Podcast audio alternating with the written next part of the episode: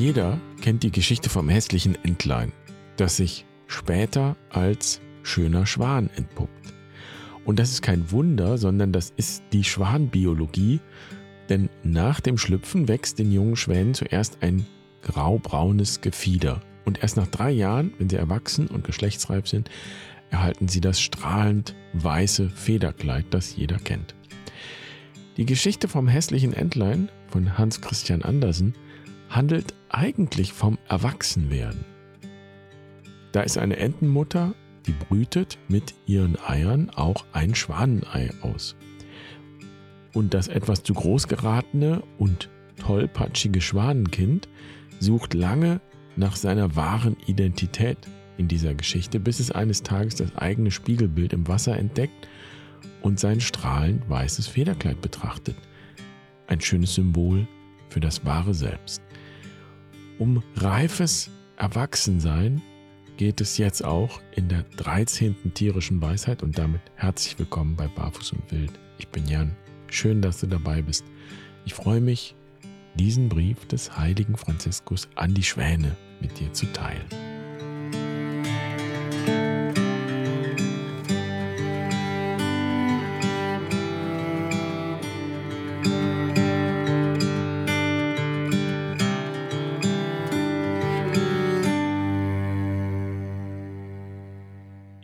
Schwäne, je öfter und länger ich euch betrachte, desto schwerer fällt es mir, Worte zu finden, die euch und eurem erstaunlichen Wesen gerecht werden. Ja, ihr verschlagt mir ein bisschen die Sprache, und ich will doch versuchen, mein Staunen in Worte zu kleiden. Wer euch sieht, wird sofort verstehen, warum unsere Vorfahren euch als eine Verkörperung des Göttlichen verehrt haben. Ihr seid wahrhaft majestätische Wesen, wenn ihr in eurer Erhabenheit und Eleganz auf unseren Seen und Flüssen dahin gleitet. Die stille Würde, die ihr verkörpert, ist ein Spiegel für die klare Schönheit, auf der die ganze Welt, ja das ganze Universum beruht.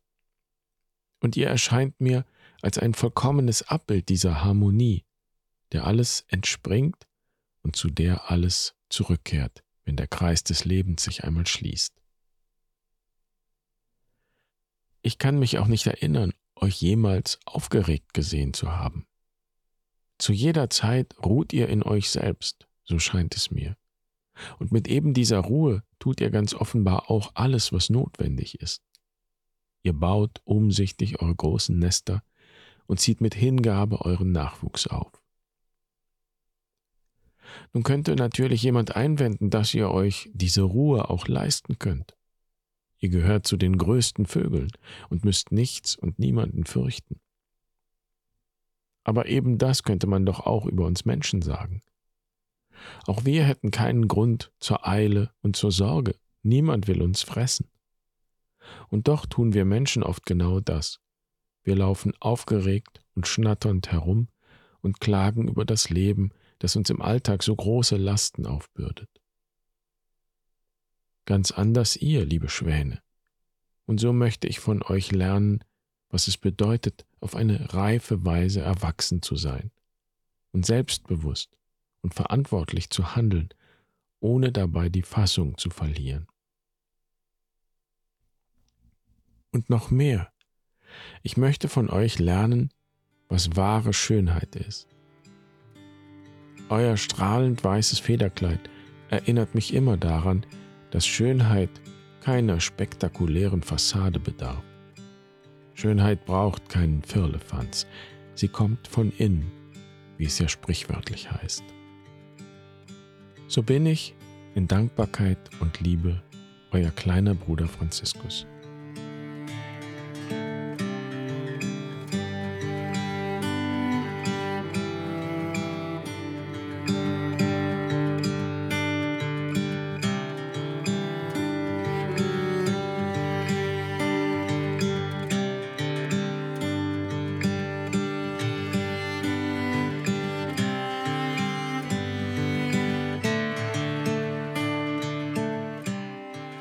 Dieser Brief des heiligen Franziskus an die Schwäne ist natürlich nicht historisch.